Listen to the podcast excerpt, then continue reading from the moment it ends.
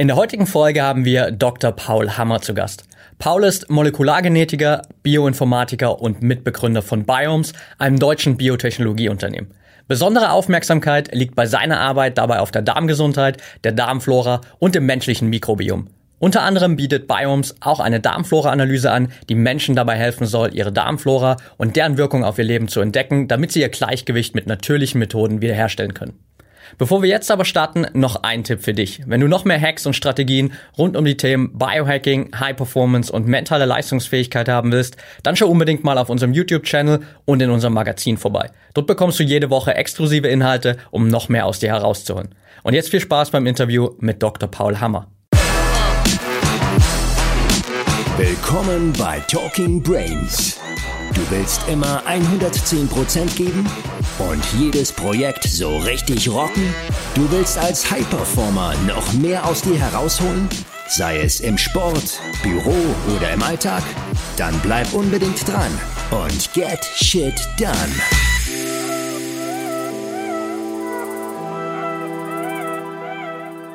Paul, herzlich willkommen im Talking Brains Podcast. Ja, hallo Fabian, vielen Dank, dass ich hier sein darf. Ja, ich freue mich unglaublich, dass du da bist und ähm, muss natürlich direkt mit der ersten Frage starten. Hast du früher zu oft das, mit das Buch Darm mit Charme gelesen oder wie kommt man eigentlich dazu, sich mit dem Thema Darmgesundheit so intensiv zu beschäftigen wie du? Ja, ähm, da sprichst du was Gutes an. Das Buch hat uns natürlich ein bisschen in die Karten gespielt, weil das Bewusstsein für die Darmgesundheit, wie wichtig die ist für Wohlbefinden und, und Gesundheit halt ist, die Darmgesundheit, ähm, hat dieses Buch doch, äh, war Wegbereiter, auch äh, zu sagen, okay, wir gehen jetzt oder widmen unserer Technologie, die wir entwickelt haben, jetzt der Darmgesundheit. Ich habe aber vorher schon mich sehr viel mit dem Mikrobiom, also in dem Fall die Darmflora beschäftigt. Äh, ich bin ja Molekulargenetiker und Bioinformatiker und da ist gerade das Mikrobiom seit einigen Jahren ein großes Wissenschaftsfeld, äh, wo wir viel Zeit und Energie rein investiert haben, um da jetzt neue Erkenntnisse zu generieren. Ja.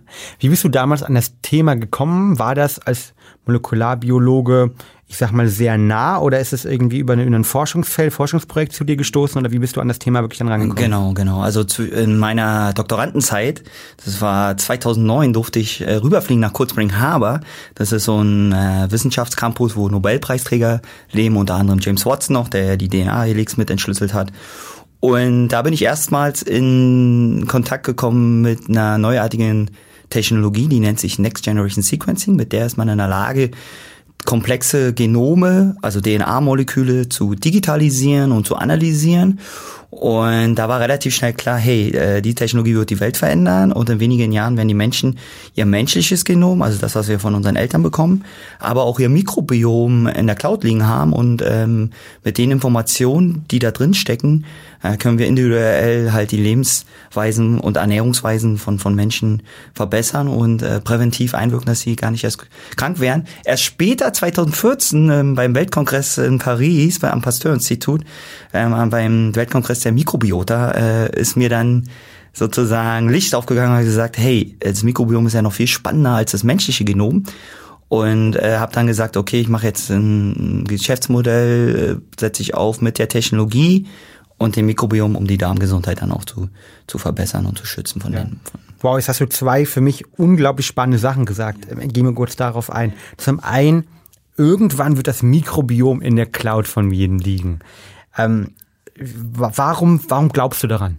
Ja, weil das Mikrobiom, ähm, vielleicht erstmal kurz erklären, Mikrobiom, ja. Das Mikrobiom ist ja die Gesamtheit aller Mikroorganismen an und unserem Körper.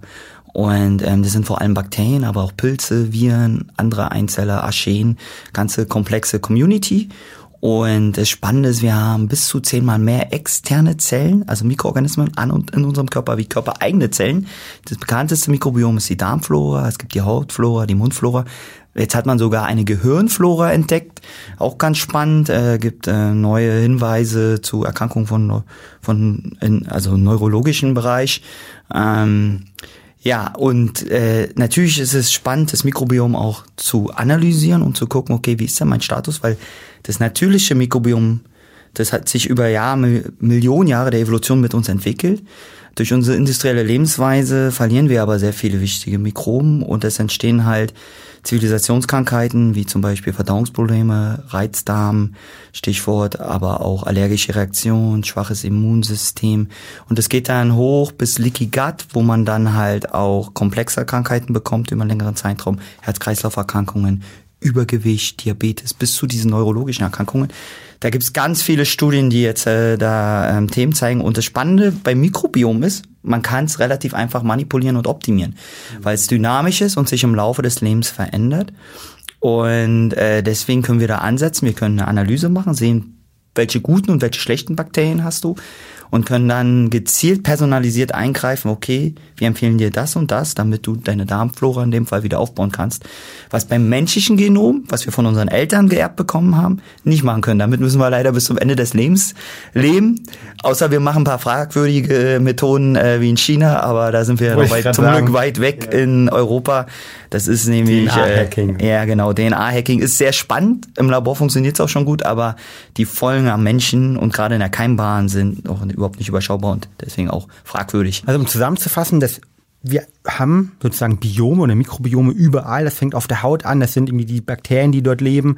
Ähm, und natürlich äh, ganz äh, vielleicht bekannt die Darmflora bzw. Mikrobiom im Darm. Das heißt, dort haben wir Milliarden von Bakterien. Billionen sogar. Bill Billionen, Billionen, ja. Billionen von Bakterien, die sozusagen ähm, ja, wie du sagst, über Jahrzehnte, Jahrtausende, Jahrhunderte sich entwickelt haben. Ja, ja noch mehr Millionen Jahre Millionen sogar, ja. quasi schon also immer entwickelt haben. Ja, ja, also wir haben dieses Mikrobiom ist eigentlich allgegenwärtig, es ist überall, ja. ja. Und wir leben in Symbiose mit dem. Symbiose. Und äh, aber du findest Mikrobiom auch im Böden äh, genau. äh, oder in Gewässer. Ja, also du findest ja überall Bakterien ähm, und auch Viren. Genau. Was machen jetzt diese Bakterien im Darm, so dass sie so wichtig sind? Du hast schon ein bisschen was erzählt halten, dass sie irgendwie zum einen irgendwie für die Gesundheit verantwortlich sind, zum anderen auch für Krankheiten verantwortlich sind. Also war, wie können diese Bakterien, die quasi in unserem Darm leben, konkret einen Einfluss auf unseren Körper nehmen? Ja, also da gibt's ganz viele Funktionen, die die Bakterien äh, übernehmen. Vielleicht mal kurz noch ein, einen kleinen äh, Gimmick.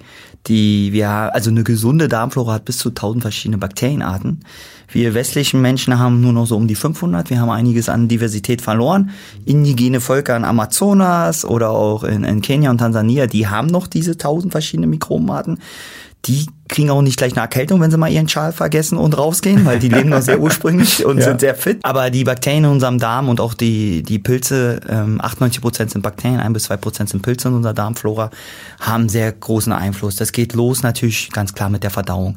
Welche Nährstoffbestandteile aus der Nahrung kann ich denn wie verdauen? Kann ich gut Ballaststoffe verstoffwechseln? Kann ich gut Kohlenhydrate, Fette, solche Themen. Da muss man auch sagen, das, was man isst, trainiert man auch. Und wenn man viel Ballaststoffe isst, dann werden sich natürlich auch mehr Bakterien ansiedeln, die gut Ballaststoffe ähm, verstoffwechseln können. Erstes super spannendes Takeaway, Entschuldigung, wenn ich dazwischen grätsche. Also unser Mikrobiom verändert sich, hast du schon angesprochen, ja. und wir können es natürlich auch über die Ernährung direkt beeinflussen und steuern. Genau, also das Mikrobiom ist dynamisch und unsere Lebensweise und vor allem auch unsere Ernährungsweise hat einen großen Einfluss darauf, wie es sich entwickelt. Das ist das Gute. Wir können es halt wirklich manipulieren und optimieren. Ähm, alles, was wir oral aufnehmen, hat einen Einfluss auf unser Mikrobiom. Wir haben leider durch zu viel Antibiotika, das ist ja ein Breitbandgift gegen alle Bakterien, haben wir viele oder haben wir, sag ich mal, Probleme mit der Diversität und verlieren viele Bakterien, aber auch einseitige industrielle Leben, Ernährungsweise, zu viel Zucker, zu viel Fleisch, zu viel fettige Sachen, sind nicht gut Junkfood, ja, ist nicht so gut. Ähm, auch übertriebene Hygiene, äh, ist ein Thema. Was, was heißt übertriebene Hygiene? Na, vor allem beim Hautmikrobiom merkt man das, ähm, wenn Krankenschwestern sich zu oft desinfizieren, die haben sehr trockene Haut, weil die ihr natürliches Hautflora dadurch zerstören. Wenn man zu oft duscht und zu steril lebt, das ist gerade bei Kleinkindern auch, die nehmen ja alles bewusst in den Mund, also jeder, der ein Kind hat, weiß das. Das ist auch manchmal eklig, aber das ist so gewollt von der Natur, weil wir darüber Bakterien äh, im Darm aufnehmen. Unser Immunsystem wird trainiert und die Kinder werden später keine Probleme haben und allergische Reaktionen gegen harmlose Pollen zum Beispiel dann entwickeln, weil sie einfach Bodenbakterien schon aufgenommen haben. Sehr spannend. Ich hatte neulich einen Podcast-Gast, ähm, die ist ähm, ja Ernährungscoach ne, für Leistungssportler und sie hat so auch über das Thema Darm gesprochen und sie hat ein wunderbares Zitat mitgebracht, nämlich eigentlich müsste man jedes Kind direkt nach der Neugeburt einmal über den Fußboden von einer U-Bahn-Station irgendwie rollen lassen halt, ja, damit die ganzen Bakterien einmal mitgenommen werden halt, ja, ähm, um dann ein perfektes Mikrobiom sich zu entwickeln halt. Ja. Genau, da geht der Trend auch hin. Wir werden in wenigen Jahren, werden wir wahrscheinlich so eine Art Starterkultur von sehr nützlichem Bakterien und auch Pilzen dem Kind einreimen. Ja, normalerweise kriegt das Säugling ja bei der Vaginalgeburt das Mikrobiom der Mutti. Gerade bei Kaiserschnitt hat man das nicht, da umgeht man das und dann fehlen diese Bakterien dem Kind und diese, deswegen haben wir empirische Daten ja auch, dass äh, Kaiserschnittkinder häufiger krank werden. Ähm, mittlerweile weiß man das, gute Hebammen schmieren das dann auch ein, das Kind beim Kaiserschnitt mit dem mit der Nachgeburt oder mit dem Vaginalschneiden. Aber wir gehen so weit, dass wir wahrscheinlich jedem Säugling nach der Geburt eine Starterkultur gibt und nicht nur bei nach der Geburt, sondern auch im Laufe des Lebens. Immer wieder mal gucken, okay, wie steht's denn bei dir, wenn du mal krank warst oder eine Antibiotikakur hast, was fehlt dir jetzt? Und dann kann man ja gezielt äh, nachhelfen, einmalseits durch Ernährung, aber andererseits auch durch spezifische Mikroben, die man verabreichen kann. Hm unglaublich spannend, weil es natürlich auch für den ganzen Bereich der Optimierung halt ne, ähm, extrem relevant ist. Und ich muss halt jetzt nicht irgendwie meine DNA großartig manipulieren durch irgendwelche ähm, Verfahren oder Snippet-Verfahren, sondern ich kann halt letztendlich über eine einfache Injektion wahrscheinlich, oral oder irgendwie untenrum verabreicht sozusagen. Gibt's auch, das ist dann die harte Variante. Für sehr kranke, chronisch kranke Menschen gibt's die sogenannte Stuhltransplantation. Genau. Das funktioniert auch sehr, sehr gut. Ähm, wir haben da ein großes also positives Outcome, ähm, konnten so sehr, sehr viele Menschen helfen. Da nimmt man praktisch, also von einem nah Verwandten am besten, eine gesunde Darmflora, reinigt die auf und initiiert die dann ähm, auch rektal geht es oder man macht auch oral, gibt's auch Kuren, nach einer Darmreinigung, so dass man einmal rausspült alles, äh, die bösen Bakterien und dann neu impft und dann ähm, in wenigen Tagen besiedeln sich dann äh, diese nützlichen Mikrobiom de, des gesunden Spenders. Funktioniert sehr gut unglaublich spannend. Lass kurz zusammenfassen. Also du hast gesagt eben schon, und das fand ich so relevant, deshalb würde ich es gerne zusammenfassen. Schlecht oder wie wir irgendwie unser Mikrobiom irgendwie verändern können, ist durch irgendwie verschiedenste Essensthematiken. Also du hast gesagt, irgendwie, die Diversifizität ist wichtig, also dass wir möglichst viele unterschiedliche Bakterienkulturen haben. Das ist auch logisch halt, weil im Endeffekt des Tages tragen die dazu bei, dass ich überall die Nährstoffe, die Vitamine rausholen kann, dass ich eventuell ähm, auch gewappnet bin, wenn irgendwie was anderes kommt halt, ja. Genau. Und ähm, wie zerstöre ich diese Diversität, also diese, diese sozusagen äh, Masse von unterschiedlichen, optimal 1000 Bakterien, indem ich eben Junkfood esse, ja. zu viel Kohlenhydrate, Zucker esse, ja. indem ich irgendwie Umweltgifte, glaube ich, habe. Auch, das habe ich ja, noch gelesen. Ähm, dann, ähm, indem ich, ähm, was, was ich Medikamente? Noch? Medikamente, Antibiotika. Also äh, wenn Aber auch, wenn du krank wirst, kann natürlich auch passieren. Durch krank sein halt natürlich, ja, genau. zu viel Sterilität, ja. Wie sieht es mit dem Thema Stress aus? Stress hat auch einen Einfluss, klar. Ähm, also da gibt es einige Umweltfaktoren, die einen Einfluss haben. Man muss auch sagen, wir wissen schon einiges, aber wir wissen noch nicht, bei weitem nicht alles. Man muss auch sagen, die, die Biologie ist sehr komplex dahinter. Aber jede Woche werden so um die 40, 50 neue Publikationen veröffentlichen, die sich mit dem Mikrobiom beschäftigen. 40 bis 50. Ähm, und da wird sehr, sehr viel erforscht und wir erfahren immer mehr. Und es ist sehr spannend. Ähm, ja, deswegen, äh, da wird noch einiges kommen. Ich war vorhin stehen geblieben, das wollte ich noch ausführen, für was das alles wichtig ist, das Mikrobiom, genau, genau ja. Also wir waren ja bei der Ernährung, Verstoffwechslung, das ist klar. Natürlich aber auch, wie viel Energie ich aus der Nahrung ziehen kann, um es meinem Körper zur Verfügung zu stellen. Früher war das gut, aus wenig Nahrung viel Energie zu gewinnen, weil wir nicht wussten, wann wir die nächste reichhaltige Nahrung bekommen. Heutzutage äh, haben wir, leben wir ja im Über Überfluss, Überproduktion. Äh, überall haben wir, sag ich mal, ähm, Reize, was äh, zu essen. Heute will man natürlich weniger Energie aus der der Nahrung ziehen. Ähm, das hat natürlich einen großen Einfluss gerade auch bei Gewichtsproblemen, ähm, Übergewicht. Viele Leute können nicht abnehmen. Ähm, aber auch bei Untergewicht ist auch ein Thema. Wir haben die Thematik, dass unser Mikrobiom uns vor bösen Keim pathogen schützt, ja, weil natürlich dort ein Milieu ist und die lassen nicht jeden Eindringling da rein und dann werden böse, haben gar keine Chance in der Nische sich irgendwo zu entwickeln, weil das natürliche Mikrobiom dagegen ankämpft. Wir haben Mikro, äh, Mikroben, die produzieren sehr wertvolle, wichtige Moleküle. Das sind einerseits, ähm, einerseits kurzkettige Fettsäuren, die Einfluss auf Appetit haben, auf unseren Schlafrhythmus. Ähm, ähm, aber auch wichtige Moleküle wie Vitamine, Vitamin K2 oder B12 werden zum Beispiel durch Mikroben in unserem Darm produziert. Wenn wir die haben, müssen wir weniger über die Nahrung aufnehmen. Also ähm, auch das ist ein, ein großes Thema. Und wie gesagt, das Einstellen vom Immunsystem, ähm, dass wir keine Allergien haben. Der Darm ist halt Immunorgan Nummer eins. 80 Prozent aller Immunreaktionen gehen vom Darm aus. Und das wird überwiegend durch unsere Darmflora auch ähm, ja, reguliert. Hm. Also auch, auch hier nochmal unglaublich wichtig und der Darm ist nicht einfach nur dieses letzte äh, Ding dort unten halt, ne, wo irgendwie äh, die Fäkalien rauskommen, sondern vielmehr ist ein unglaublich wichtiger Treiber, vielleicht sogar das Fundament unserer Gesundheit und hat natürlich nicht nur über die Darm-Hirn-Achse mit dem mit dem Gehirn zum Beispiel eine Risikoverbindung, können wir gleich nochmal drüber sprechen, sondern auch ähm, hat auf das Immunsystem eine Risikoverbindung und sorgt dafür, ob ich überhaupt erstmal ähm, ja die Sachen rausziehen kann, ob ich die Vitamine produzieren kann, ob ich die Nährstoffe aus der Nahrung rausbekomme. Aber auch du hast gesagt, er verändert sich durch die Ernährung. Auch da ich habe Studienvorbereitung gelesen, dass wir eben, wenn wir eine Zeit lang zu sozusagen Fett essen oder anders gesprochen zu viel Kalorien zu uns nehmen und eher die schlechten Kalorien zu uns nehmen, dass sich unser Mikrobiom so verändert, dass es eben mehr dort rauszieht, mehr Energie rauszieht. Und wenn ich dann in eine Abnehmen-Situation gehe, dass mein Mikrobiom bis zu zwei Jahre benötigt eigentlich, um sozusagen sich wieder zu verändern.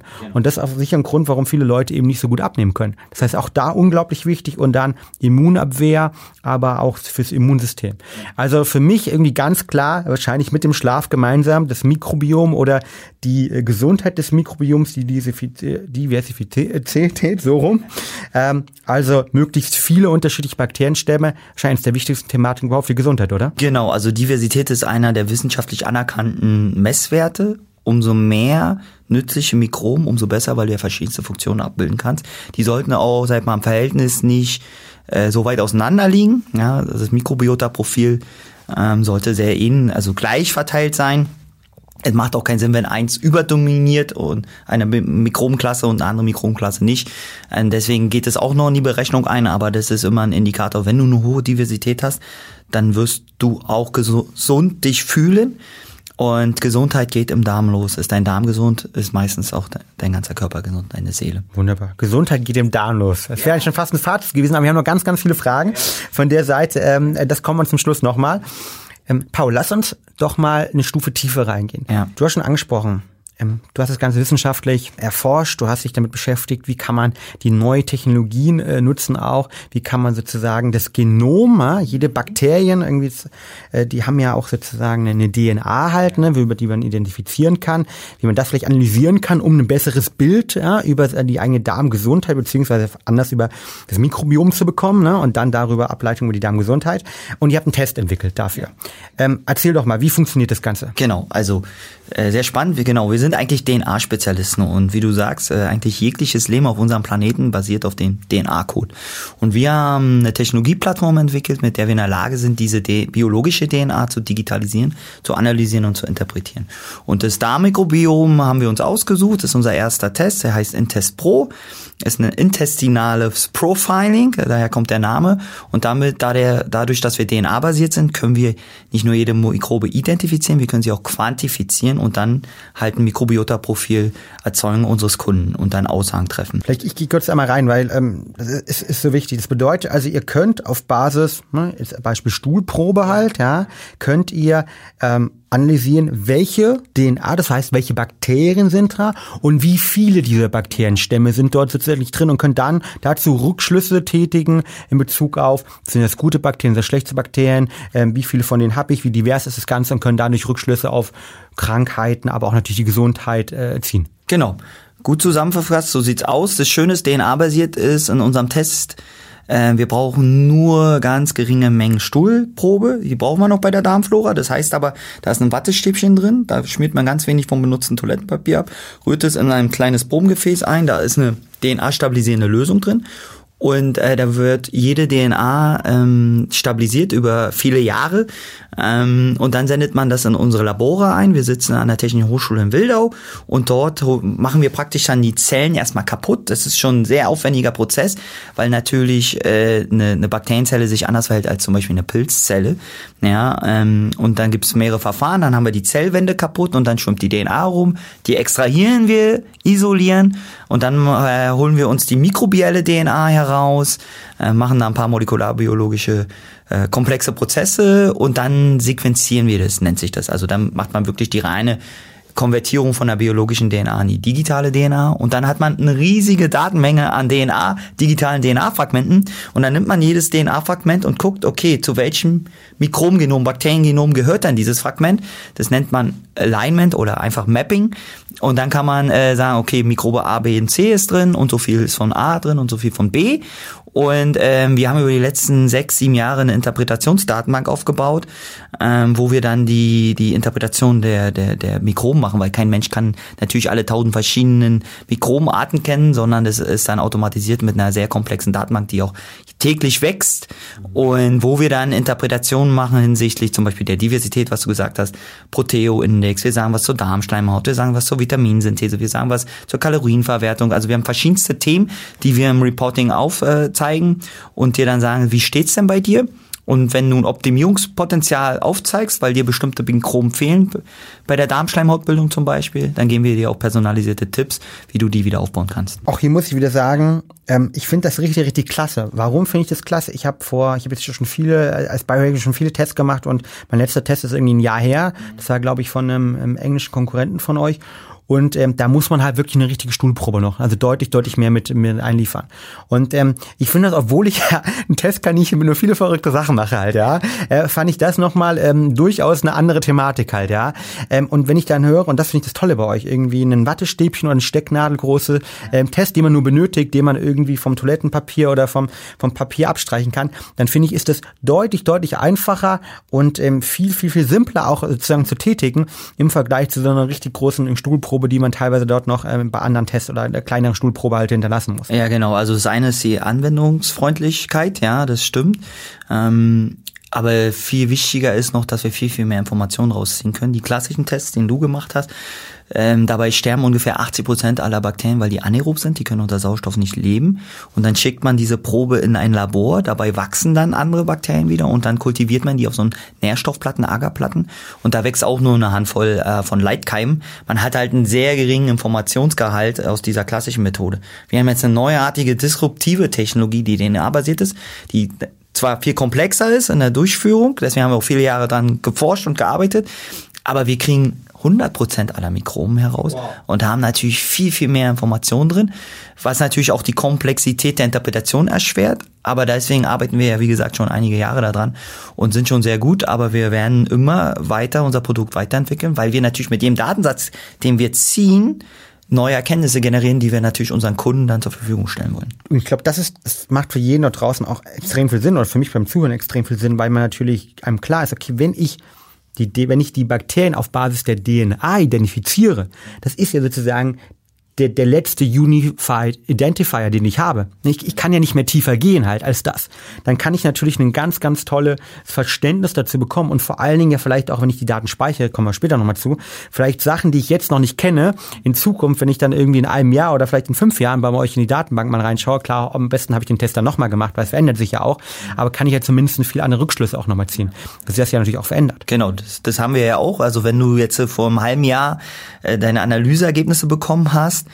Die ähm, dann hast du jetzt, wenn du dich jetzt wieder einloggst, neue äh, Themenbereiche wie zum Beispiel den Schlaf, erzählen wir jetzt was, ähm, aber auch Herz-Kreislauf-Erkrankungen ist ein Thema jetzt, was neu hinzugekommen ist. Und so werden wir Stück für Stück weitere Themen hinzufügen, wo der wissenschaftliche Status quo so signifikant ist, dass wir auch sagen können, hey, das macht Sinn, das ist wissenschaftlich valide, das nehmen wir rein, das nennen wir evidenzbasiert.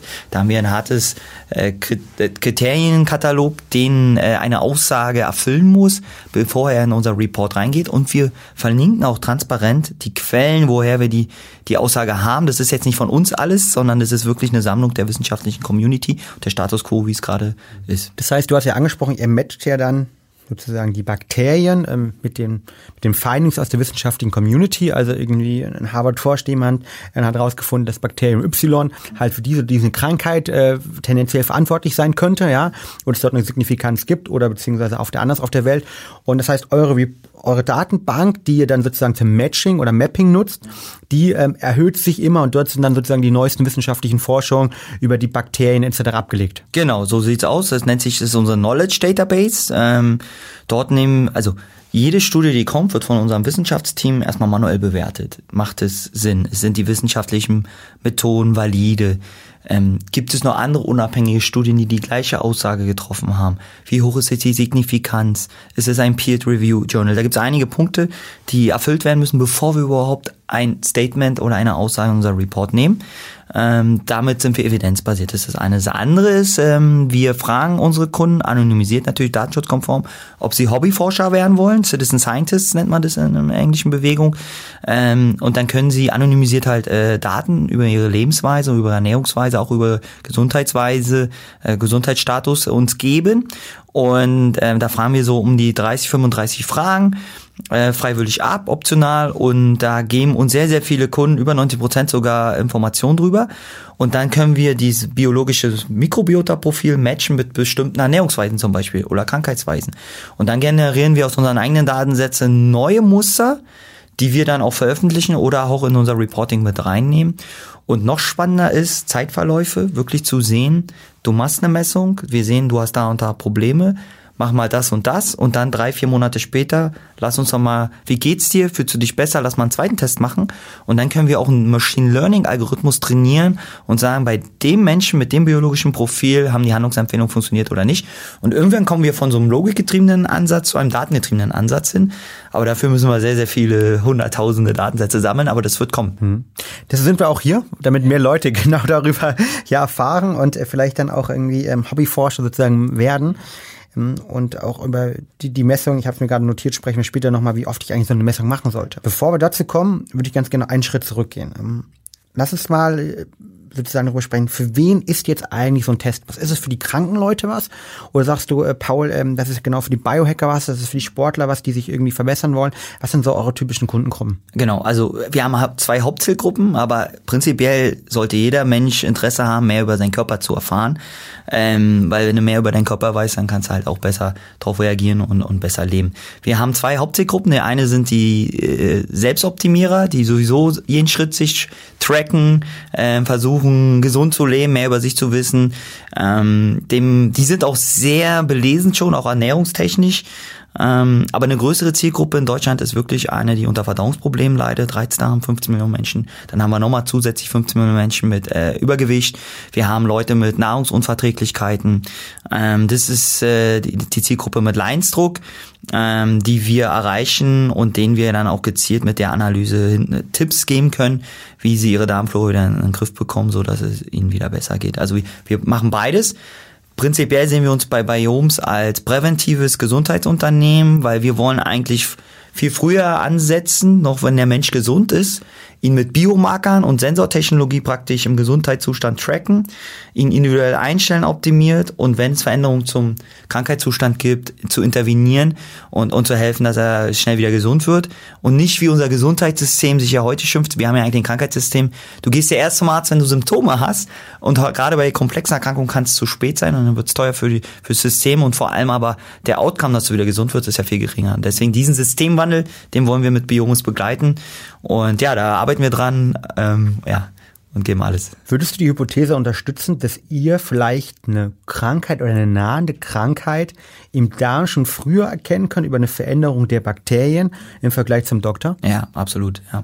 Dadurch, dass wir dann auch datengetriebener werden, werden wir ähm, viel früher Veränderungen zum Krankheits äh, sag mal, Status erkennen oder Gefahren ähm, oder Wahrscheinlichkeiten berechnet man dann. Ähm, und äh, wir sehen ja, dadurch, dass wir auf DNA-Level sind, sehen wir geringste Veränderungen schon.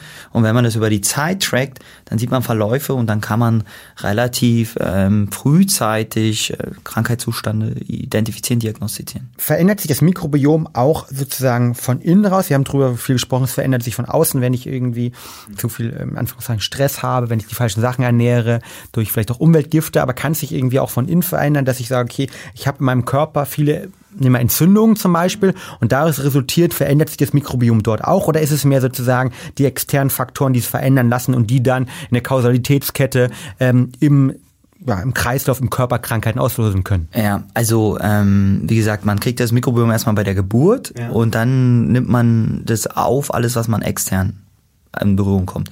Anfänglich natürlich das Stillen der Mutti, dann aber die ersten Nahrungsmittel, die man auf sich nimmt und dann entwickelt sich so bis zum 14. Lebensjahr das erwachsene Mikrobiom. Das ist dann relativ stabil bis ins höchste Alter, so ab 90 und höher wird's dann wird's wieder ein bisschen weniger, was normal ist.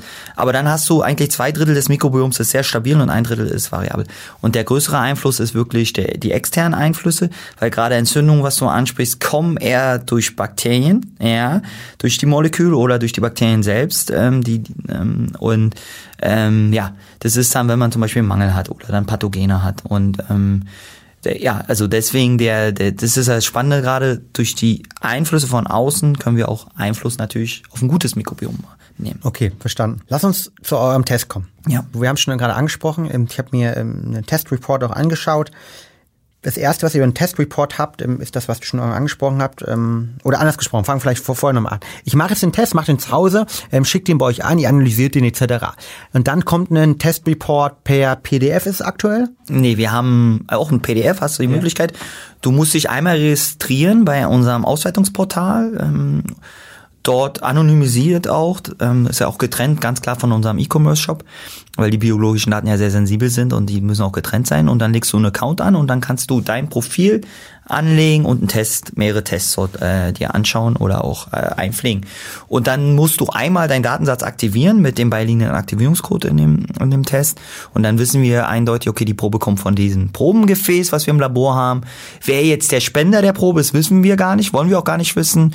Ähm, das ist dann halt äh, dir überlassen, ob du das reinschreiben willst oder nicht. Aber eigentlich brauchen wir das nicht. Uns ähm, interessiert viel mehr, äh, wie deine, äh, sag mal, Lebensgewohnheiten sind, ähm, weil wir dann mehr biologische neue Erkenntnisse generieren können. Und dann kannst du dich dann einloggen. Die Daten sind ungefähr nach zwei Wochen nach Probenerhalt in dem Dashboard einsehbar. Da kriegst du eine E-Mail. Du siehst auch immer, wo die Probe gerade ist. Sie wurde angenommen. Die ist gerade in der Analyse. Also du kannst auch deine Probe verfolgen. Und dann kannst du dich einloggen und kannst deine Daten einsehen, deine Ergebnisse. Und die sind sehr, sehr vielfältig, ja.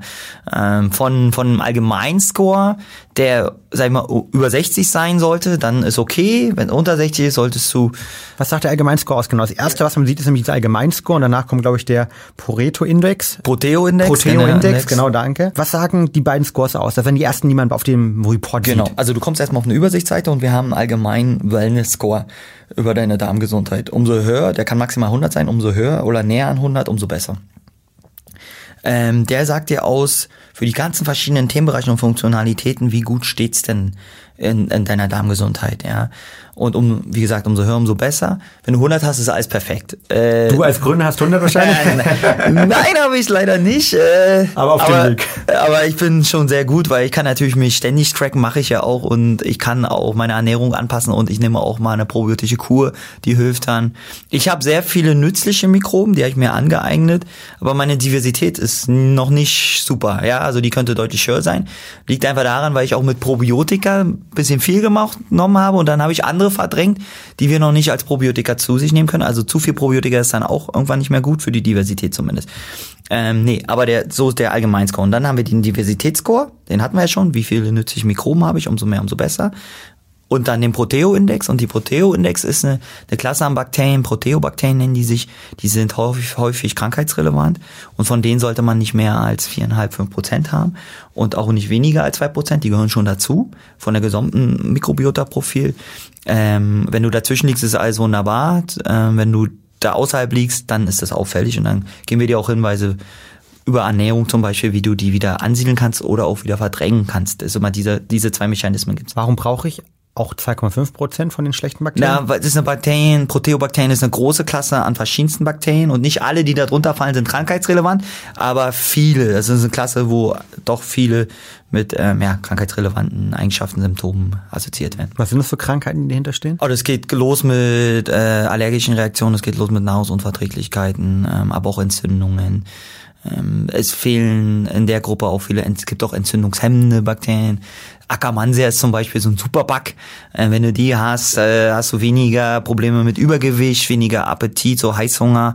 Äh, aber die schützen dich auch ähm, gegen Entzündungen und auch gegen fremde Pathogene. Dann, wenn man ein bisschen tiefer reingeht, ähm, habt ihr eine Indikation, dass ihr irgendwie aufsplittet, ähm, welche Bakterien ich dann wirklich auch habe, in welcher, in welcher Anzahl, in welcher Quantität. Äh, gleichzeitig macht ihr zum Beispiel auch Aussagen über äh, Entzündungsindikatoren, äh, Zellgifte, über ähm, auch die, die, die Darmschleimhaut. Ähm, aber du hast zum Beispiel auch das Thema Schlaf angesprochen. Ähm, Wie, wie kommt ihr auf diese Aussagen und ähm, wie kann ich diese Aussagen dann vielleicht auch nutzen? Genau, also alle diese Aussagen haben wir in unserer manuell kuratierten Wissensdatenbank halt erhoben und diese haben eine Evidenz, eine wissenschaftliche Evidenz und äh, die nehmen wir dann rein. Und klar, es gibt Bakterien, die bestimmte kurzkettige Fettsäuren produzieren, aber auch andere Moleküle, die einen Einfluss auf einen gesunden Schlaf haben. Die gehen dann, wenn dann in die Blutbahn, ähm, über den Darm in die Blutbahn, über die Darmbarriere, Darmschleimhaut in die Blutbahn rein, rein freigelassen und dann zirkulieren die in unserer Blutbahn und können dann auch in unser Gehirn ankommen ähm, oder und können dort Einfluss nehmen auf auch unser Wohlbefinden und unsere mentale Stärke. Also ganz kurz, also Bakterien, die können dann wirklich tendenziell, also ich glaube, das ist für nicht alle klar, deshalb wiederhole ich es nochmal, die, die werden dann sozusagen gebildet, ne, also die bilden gewisse ne, Moleküle, Moleküle genau. als Beispiel halt. Ja. Wie Serotonin unter Serotonin anderem. zum Beispiel Serotonin halt, ne? ist ja ein Vorbote von Genau. Melatonin. Melatonin hat einen großen Einfluss Genau. auf unseren Schlaf, ja, und deswegen gibt's da schon mal einen Zusammenhang, auch einen logischen.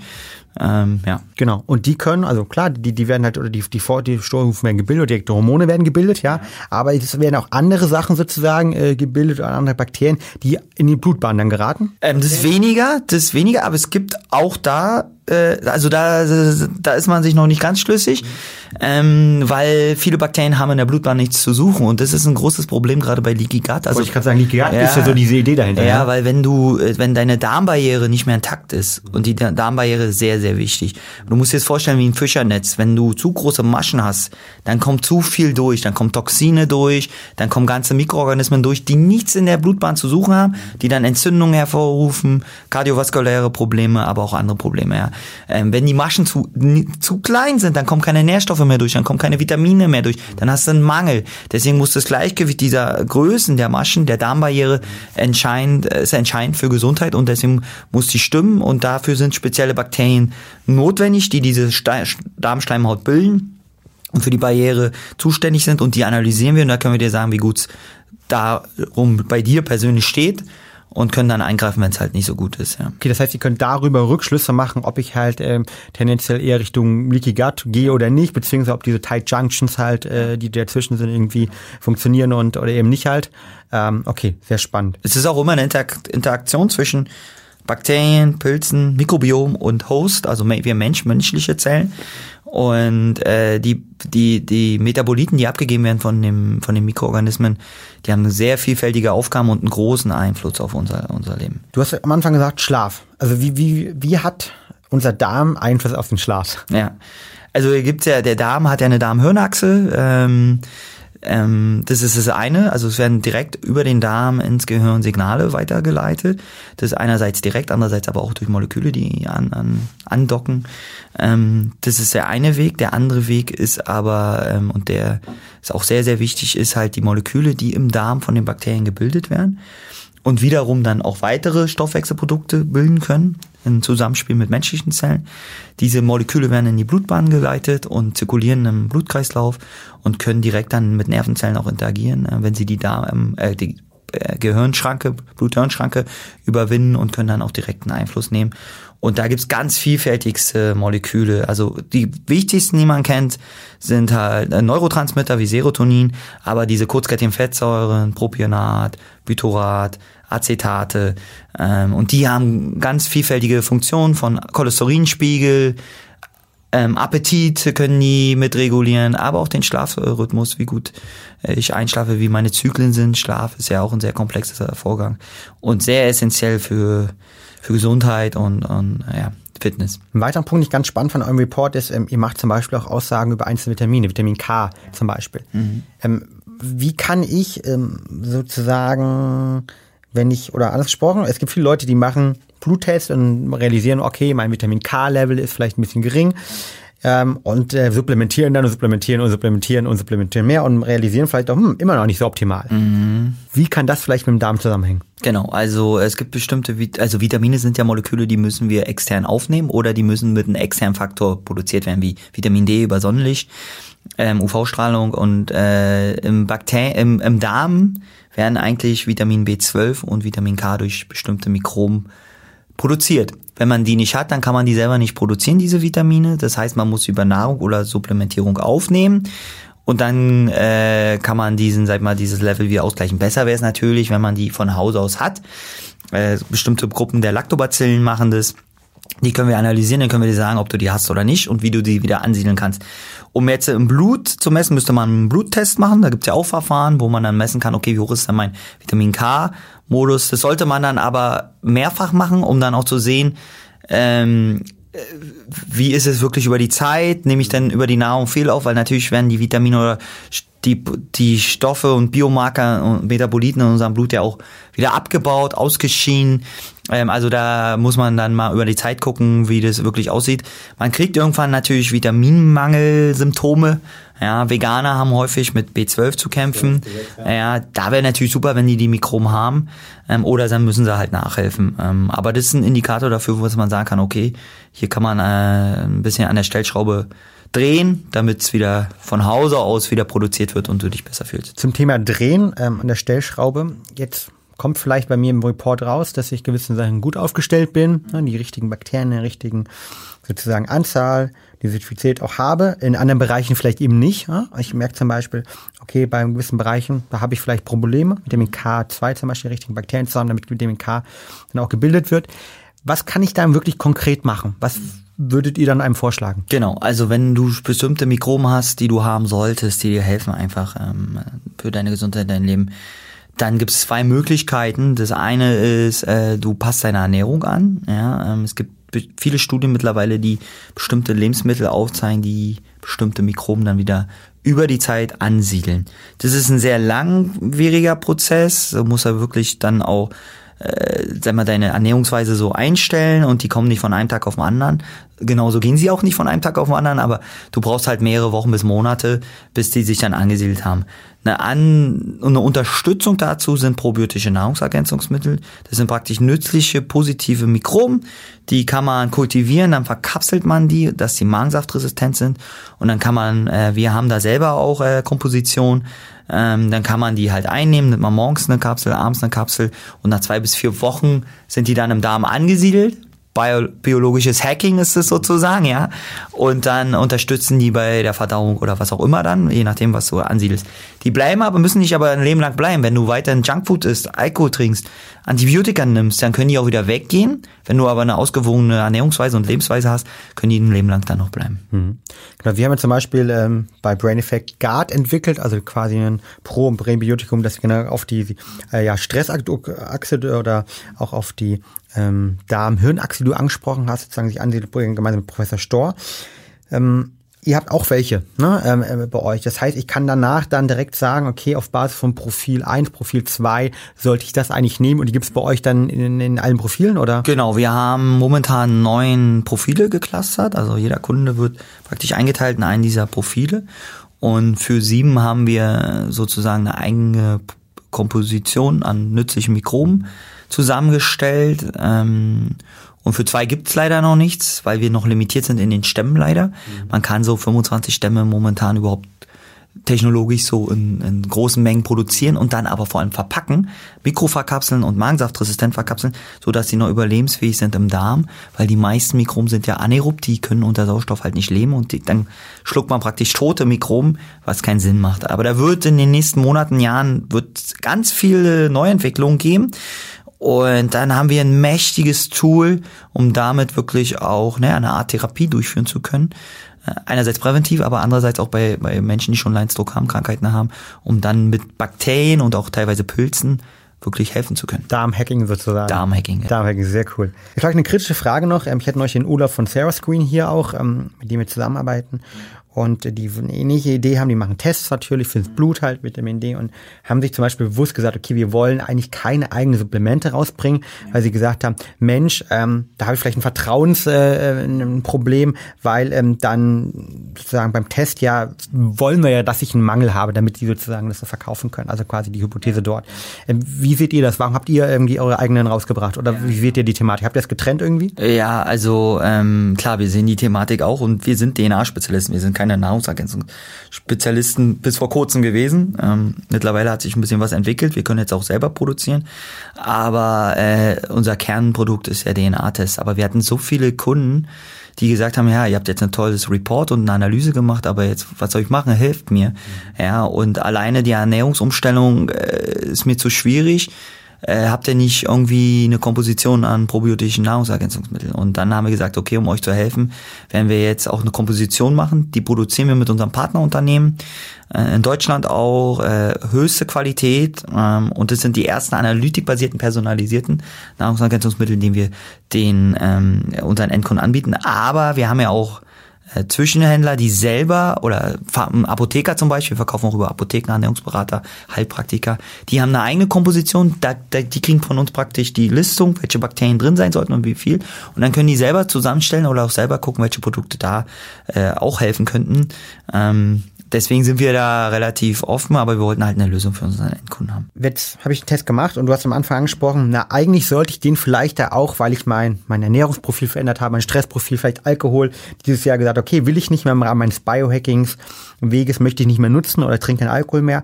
Ähm, damit wird sich auch mein Mikrobiom verändern. Wie oft sollte ich so einen Test machen? Genau, also wir empfehlen alle drei bis vier Monate einen Test zu machen, weil du dann signifikante Veränderungen siehst, ja, also bis sich wirklich dein Mikrobiom verändert, brauchst du schon mehrere wenig, also zwei, vier Wochen, so ein paar wenige Wochen.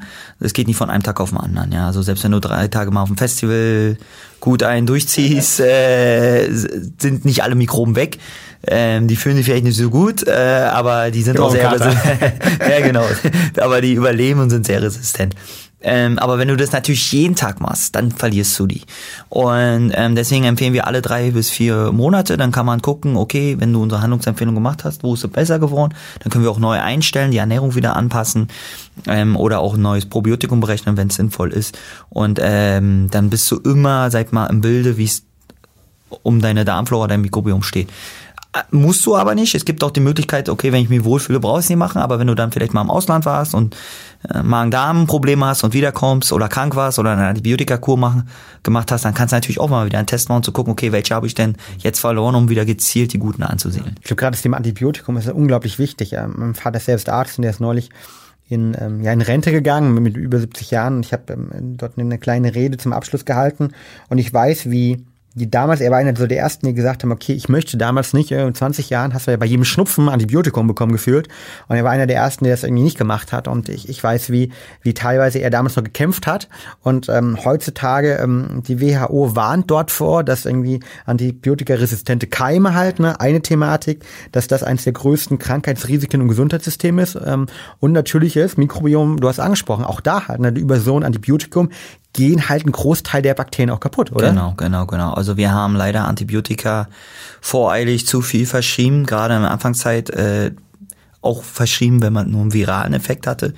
Äh, noch ein größeres Problem ist der Einsatz von Antibiotika in der Massentierhaltung, ähm, nicht nur in Europa, sondern auch vor allem in, sag ich mal, Produktionsländern in Asien oder auch in, in Lateinamerika wo tonnenweise Antibiotika ver, verabreicht wird für die Fischzucht zum Beispiel, was dann in die Nahrungskette kommt, wo resistente Keime entstehen, die wir nicht mehr einfach dann mit Antibiotika bekämpfen können. Und deswegen haben wir ja in Deutschland auch häufig Probleme, äh, dass Menschen eingewiesen werden in Krankenhäusern wegen was ganz anderem und dann äh, resistente Keim ähm, eine Infektion bekommen und teilweise dann auch sterben können, ja. Und äh, ist ein Riesenthema.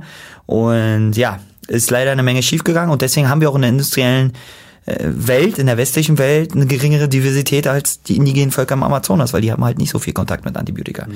Das ist unter anderem ein großer Faktor dafür. Ja, also ein weiteres Argument äh, gegen die Massentierhaltung, beziehungsweise um dann eher auf... Äh ja, also, also da muss man andere Wege finden. Natürlich haben wir eine Weltbevölkerung, die muss ernährt werden, ähm, aber ich sag mal, auch ethisch, moralisch ist die Massentierhaltung ja sehr fragwürdig. Ähm, wir müssen nicht jeden Tag Fleisch essen. Ja, ich bin, war früher auch so, als ich jung war. Mittlerweile habe ich viel bewusstere Ernährungsweise. Ähm, man muss nicht immer Wurst morgens essen, mittags den Döner und abends noch die Currywurst oder den Burger, ähm, sondern wir sollten uns da wie ursprünglich vor der Industrialisierung ähm, einmal am Wochenende oder ein, zweimal die Woche reicht vollkommen aus, deckt unser Nährstoffbedarf komplett. Ähm, wir tun der Umwelt was Gutes, wir tun den Tieren was Gutes und wir tun vor allem unserer eigenen Gesundheit was Gutes. Und die Mikrobiom, das dankt auch. das dann auch. Cool. Lass uns zum Schluss noch mal zwei, drei andere Sachen eingehen. Du merkst, ich bin ähm, voll davon fasziniert. Ich freue mich auf den, den Test, den ich jetzt mache und ähm, ich glaube, dass es wirklich auch ein Gamechanger sein kann und dass aufgrund der Wichtigkeit des Darms hat, also das Thema vielleicht Darmhacking irgendwann äh, eine Subkategorie des Biohackings wird. Auf der anderen Seite gibt es natürlich auch ähm, Ärzteverbände, ähm, die sagen, zum Beispiel der DSGVS, ähm, ich glaube, der Verband der Gastrologen oder Gastroenterologen, genau, der sagt, okay, die ganzen Tests, die haben wenig Aussagen, ähm, das macht keinen Sinn, das ist Geldmacherei. Ähm, du hast dich ja nicht zum ersten Mal, Paul, also wie antwortest du da drauf? Genau, also das hören wir. Die größten Skeptiker von neuen Technologien sind meistens Ärzte und Wissenschaftler. Wir gehen damit ganz offen um, weil ähm, diese, dieses Statement von diesem Verband der Gastroenterologen bezog sich vor allem bei Erkrankungen, also wenn es wirklich um Diagnostik von schweren Erkrankungen geht ähm, und der Therapie. Da muss man auch sagen, ähm, da wissen wir einiges, aber bei weitem noch nicht alles und da müssen wir noch einiges erforschen. Aber prinzipiell ist die Mikrobiomanalyse schon sehr wertvoll für jeden einzelnen Menschen. Und äh, wie alles, was wir ja wiedergeben in unserem Report, ist ja evidenzbasiert, also wirklich aus wissenschaftlichen Studien, Hand und Fuß und das geben wir transparent wieder. Das ist der Status quo der Wissenschaft. Und ähm, da kann man sehr, sehr viel Informationen rauslesen, wie du ja selber in dem, deinem Report dann ja auch sehen wirst. Und da haben wir schon sehr, sehr vielen Menschen geholfen. Also wir haben jetzt mehr als 10.000 Kunden ähm, eine Analyse gemacht in dem letzten Jahr ähm, und haben vielen Menschen geholfen mit Nahrungsunverträglichkeiten, haben vielen Menschen geholfen, die einen Reizdarm hatten. Wirklich Menschen, die tagelang nicht auf Toilette gehen können oder 30, 40 Mal am Tag auf Toilette gehen müssen. Also schwere Reizdarm-Thematiken, ähm, denen wir mit unseren einfachen Test helfen konnten. Ärzte tun sich immer schwer mit disruptiven neuen Technologien, wir, ja. ja, Veränderungen, neue Methoden kennenlernen, ist immer schwierig ist auch extrem komplex. Kein Arzt kann alle Mikroben kennen. Und wir haben, wenn, wenn wir aber unseren, den Ärzten unsere Lösung zeigen und sie sich durchklicken und wir dann transparent zeigen, guck mal hier, wir haben ja sogar eine Enzyklopädie für jede Mikrobe erschaffen. Das heißt, du kannst auf jede Mikrobe dann unter Detail äh, Ansicht klicken und dann siehst du Hintergrundinformationen, was macht denn diese Mikrobe überhaupt? Und bei vielen wissen wir es noch gar nicht, da ist gar kein Detail-Button, aber bei den meisten ist schon einer und dann erfährst du was. Und der Arzt kann eine viel bessere Beratung geben, auch der Heilpraktiker oder der Ernährungsberater, der Fitnesstrainer kann eine viel bessere Beratung anhand unseres Tools geben und äh, seinem, seinen eigenen Kunden dann auch besser helfen. Vielleicht eine zweite kritische Frage, ähm, sind ja auch bei Brain Effect oder bei Talking Brains immer transparent. Ähm, eine Frage, die ich ganz oft bekomme, vielleicht äh, geht das genauso, aber stelle ich sie gerne, ist ja, ja, äh, Fabian, alles mit dem Thema Performance Food und äh, Biohacking und Selbstoptimierung, ähm, das haben doch unsere Väter und unsere Mütter früher auch eigentlich alles gebraucht. Und die sind trotzdem, meine Oma ist trotzdem 100 Jahre alt geworden, das ist die, für die Lieblingsfrage halt. Und hat natürlich auch noch gesoffen. Ja, klar. Was sagst du da? Ist das Thema ein Auswuchs eigentlich von unserem Drang der Selbstoptimierung oder siehst du es vielmehr als ähm, ja, relevante Weiterentwicklung eigentlich auch der wissenschaftlichen und vor allen Dingen Gesundheitstherapien? Beides, also du kannst es verknüpfen. Natürlich haben wir als Mensch immer den Drang, gesund zu sein, so alt wie möglich zu werden in einem gesunden, fitten Zustand. Äh, das andere ist natürlich, dass wir durch den Fortschritt, technologischen Fortschritt und auch den Wissensfortschritt, den wir erzielen, jetzt neue Möglichkeiten haben, die gerade diesen Wunsch nach gesund alt werden ähm, besser machen oder einfacher zugänglich machen. Und es gibt gar keinen Weg vorbei. Ich meine, äh, vor 100 Jahren wurde Antibiotika identifiziert und die Mikrobiom und ohne diesen Wissenssprung ähm, würden wir heutzutage gar nicht so alt werden und an einfachen Erkrankungen, Infektionserkrankungen sterben und ähm, Menschen sehen sich immer danach, äh, gesund zu sein. Und das wird sich durchsetzen, gerade äh, weil das ja auch natürliche Methoden sind. Ich meine, wir gehen jetzt hin und geben nicht einfach nur sag mal, irgendein Medikament mit Try and Error und gucken mal, ob es funktioniert oder nicht, sondern wir machen ja eine gezielte Analytik, um dann eine gezielte Therapie oder gezielte Lebensumstellung einzuleiten, die dann personalisiert, optimiert für dich wirkt. Und das ist ja ein Quantensprung. Ja, also wir gehen personalisierte Medizin, personalisierte Ernährung. Das ist die Zukunft, weil ähm, wir wissen alle, wenn du Breitband nimmst irgendwas, ähm, warum machst du das, wenn du vorher nicht eine Analytik machst und guckst, ey, was brauche ich denn eigentlich überhaupt, bevor ich mir irgendwas reinhaue? Deswegen wird sich das auch durchsetzen. Ja. Thema, also ich, ich sehe das genauso. Ich bin auch ähm, natürlich äh, ein Fan und als Biohacker äh, voll für die Thematik und glaube, dass das auch die Zukunft ist. Mhm. Ich finde gerade in so einem Podcast natürlich auch wichtig, dass man mal anspricht und sagt, okay, was sind eigentlich die kritischen Thematiken dahinter? Du hast Breitband angesprochen. Mhm. Würdest du Leuten überhaupt raten, Breitband-Antibiotikum zu nehmen nach dem Motto probiotische Bakterien so bei Amazon gekauft, zack? Nee, würde ich jetzt nicht mehr machen. Ist natürlich immer ein bisschen abhängig von der Situation und wer, wer, wer ist dein Arzt, der dich betreut? Wie weit ist der schon? Ähm, besser wäre immer na, erstmal einen Check zu machen, welche Antibiotika resistent liegt denn vielleicht vor. weil wenn ich jetzt einfach ein Antibiotika nehme und meine Bakterien, der Pathogen ist resistent dagegen, töte ich alle anderen Bakterien ab, nur nicht den böse Bakterien, das Pathogen, schwächt damit sogar mein Immunsystem ähm, und die, das Milieu ähm, und fördere eher das Pathogen. Deswegen müsste eigentlich immer erstmal ein Test gemacht werden. Leider ist unsere Schulmedizin hängt da ganz schön hinterher mit den technologischen Möglichkeiten, gerade unser Krankheits Krankenkassensystem, bis da mal so eine Diagnostikanalyse durch ist. Vergehen Jahre und viele Millionen Euro, ähm, dass es meistens noch eher äh, Selbstzahleranalysen sind. Ähm, aber da müssen wir hinkommen, ganz klar. Okay, das heißt, entweder ähm, statt diese Breitband-Sachen zu essen, Probiotika aus Amazon äh, direkt gekauft, liebe entweder spezielle, die auf einzelne Bereiche sind, wo ich schon weiß, okay, ich habe ein Stressproblem, ich habe X, oder halt noch besser direkt einen Test vorher machen, ähm, wo man dann direkt speziell customized sozusagen mhm. dann seine Auswertung bekommt und vielleicht sind ja customized Probiotika in irgendeinem Punkt halt, ja. Das ist natürlich unsere Vision, dass wir ja. irgendwann für jeden einzelnen Menschen individuell eine Komposition haben.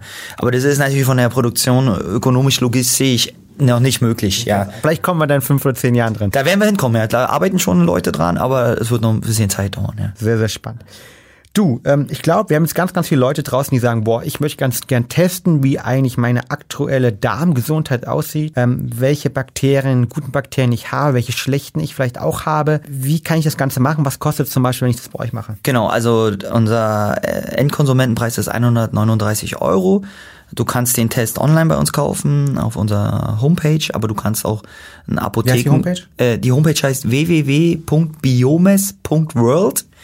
Ja, Direkt ähm, die World drin. Die World, weil wir eine Wissenschaftscommunity sind und ähm, und deswegen äh, die World und jeder unserer Kunden kann halt Hobbyforscher werden und einen Teil dazu beitragen, dass wir noch neuere äh, tiefergehende Erkenntnisse gewinnen. Ähm, aber wir verkaufen auch über Apotheker, also du kannst einfach in die Apotheke gehen und sagen, du würdest gerne Intest Pro einmal kaufen. Du kannst auch beim Intest Pro. Intest von Intestinal und Pro für Profiling. Packen wir natürlich auch noch in die Kommentare rein, sowohl die Website als auch die Tests. Genau. Und ähm, Heilpraktiker, Ernährungsberater, Fitnessstudio, da sind wir auch. Wir bauen gerade unser Offline-Vertriebsnetz nach und nach auf. Ähm, das wird jetzt flächendeckender, aber das dauert natürlich Zeit. Wir sind ja relativ jung noch am Markt, ähm, jetzt zwei Jahre und zwei Monate alt, aber wir wachsen sehr schnell und äh, haben auch ein super Feedback bisher aus der äh, aus der Gesellschaft bekommen. Also es wird sehr gut angenommen, unser Test. Und wir arbeiten immer dran, den noch anwendungsfreundlicher zu machen und auch zielgerichteter für die einzelnen Zielgruppen. Ich finde es eine klasse Sache und ich glaube, es wird die Zukunft sein. Und von der Seite ähm, schon mal vielen, vielen Dank. Zum Schluss drei Fragen. Erste Frage, Paul, vielleicht eine schnelle Antwort. Warum ist der Darm auch oder für welche Bereiche besonders wichtig auch für, für das Gehirn? Also warum Darm und Gehirn, für welche Bereiche hängen die genau miteinander zusammen, das wir noch zusammenfassen? Okay, also da gibt es zwei Punkte. Der eine ist der Vagusnerv zwischen Darm und Hirnachse auch genannt.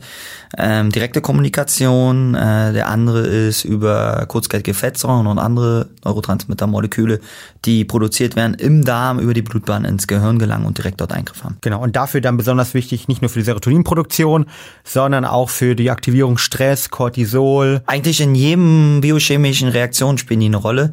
Also es kannst du auf ganz viele Funktionen und, und, und, und Wirkungsweisen. Also essentiell auch für die Gehirngesundheit und deshalb bist du heute auch hier, weil ähm, ich glaube, nur einen gesunden Darm können wir auch dann ähm, gesundes Gehirn, leistungsstarkes und ähm, High Performer äh, Denken sozusagen dann auch generieren. Zweite Frage, wenn du jetzt sagst, okay, was sind deine Top drei Tipps äh, für einen gesunden Darm? Ich mache vielleicht nicht jeder wird schaffen, den Test zu machen. Ja. Trotzdem drei Top-Tipps, wo du sagst, okay, wenn man die beachtet, dann tut man zumindest seinem Darm und damit seiner Gesundheit und seinem ja, High-Performance-State was Gutes. Mhm. Also das Wichtigste ist Top-Tipp 1, eine ausgewogene, abwechslungsreiche Ernährung. Umso diverser die Ernährung, umso diverser wird auch dein Mikrobiom sein. Äh, das zweite ist äh, gesunder Schlaf, ähm, wenig Stress, ähm, wirklich runterkommen und ähm, ja, versuchen auch wirklich mal zur Ruhe zu kommen. Und da ist Schlaf essentiell. Und, und der dritte Punkt ist, und den will ich nicht mal äh, nicht vernachlässigen, ist auch Genuss. Wir Menschen sind Genussmenschen und nur Abstinenz bringt nichts, sondern auch mal ein guten Glas Wein genießen oder meinetwegen auch eine Zigarre, ähm, einfach um auch mental ähm, ähm, fit, fit zu sein und entspannt zu sein. Und ähm, wenn man die drei, aber in Maßen, Genuss im Maßen, ja, wenn man das einhält, dann wird man auch ein glückliches Leben haben und gesunder. Ja, was ist dein, äh, dein Genussliebling, wenn du dir mal was gönnst? Äh, was ist das? Also ich bin äh, Bierliebhaber und ich trinke dann am liebsten Bier, manchmal Weiß, Weiß äh, Bier, aber aus, als Berliner gerne auch ein Pilsen. Sehr schön, sehr schön. Vielen Dank, Paul. Hammer. Vielen Dank für diesen ähm, wunderbaren Podcast. Ähm, ich glaube, unglaublich informativ. Meiner Meinung nach eins der, einer der besten, die wir zum Thema äh, Darm jemals gemacht haben. Vielen Dank für deine Insights. Ähm, ich habe unglaublich viel mitgenommen. Für mich steht fest irgendwie, dass ein gesunder Darm eben essentiell für die Gesundheit ist, für die Leistungsfähigkeit ist, für die mentale Leistungsfähigkeit und die körperliche Leistungsfähigkeit, dass ähm, ja unser Mikrobiom ähm, dort eines der Haupttreiber natürlich auch ist und dass wir es vor allen Dingen messen können. Und da hast du eine richtig coole, ähm, ja, finde ich, äh, bahnbrechendes Unternehmen aufgebaut mit dem Test. Ihr findet alle Informationen unten in den Shownotes drin. Macht den Test gerne halt, ja. Ähm, wir können mal gucken, ob wir da vielleicht auch noch einen Rabattgutschein unten für die Brain Effect Community reinmachen, für ein paar Prozentpunkte. Findet ihr unten auch in den Kommentaren drin, damit ihr es austesten könnt und damit ihr sozusagen zum Darmhacker werdet ja. ähm, und äh, für die Gesundheit und Leistungsfähigkeit euch was Gutes tut. Ja. In dem Sinne vielen, vielen Dank. Danke auch. Und ich wünsche euch natürlich alle draußen eine gute Woche. Immer dran denken, get shit done and be happy. Bis zum nächsten Mal bei Talking Brains. Und damit sind wir auch schon am Ende der heutigen Folge angelangt. Wenn der Podcast dir gefällt, dann würden wir uns sehr über eine ehrliche 5-Sterne-Bewertung bei iTunes freuen. Teile die Folge gerne mit deinen Freunden und lass uns wissen, was für Fragen und Themenvorschläge du noch hast. Für noch mehr Content zum Thema mentale Leistungsfähigkeit folge uns gerne auf Social Media oder abonniere unseren YouTube-Kanal. Bei Facebook findest du uns unter @braineffect und auf Instagram unter @mybraineffect. Bis zum nächsten Mal und denk immer daran, get shit done.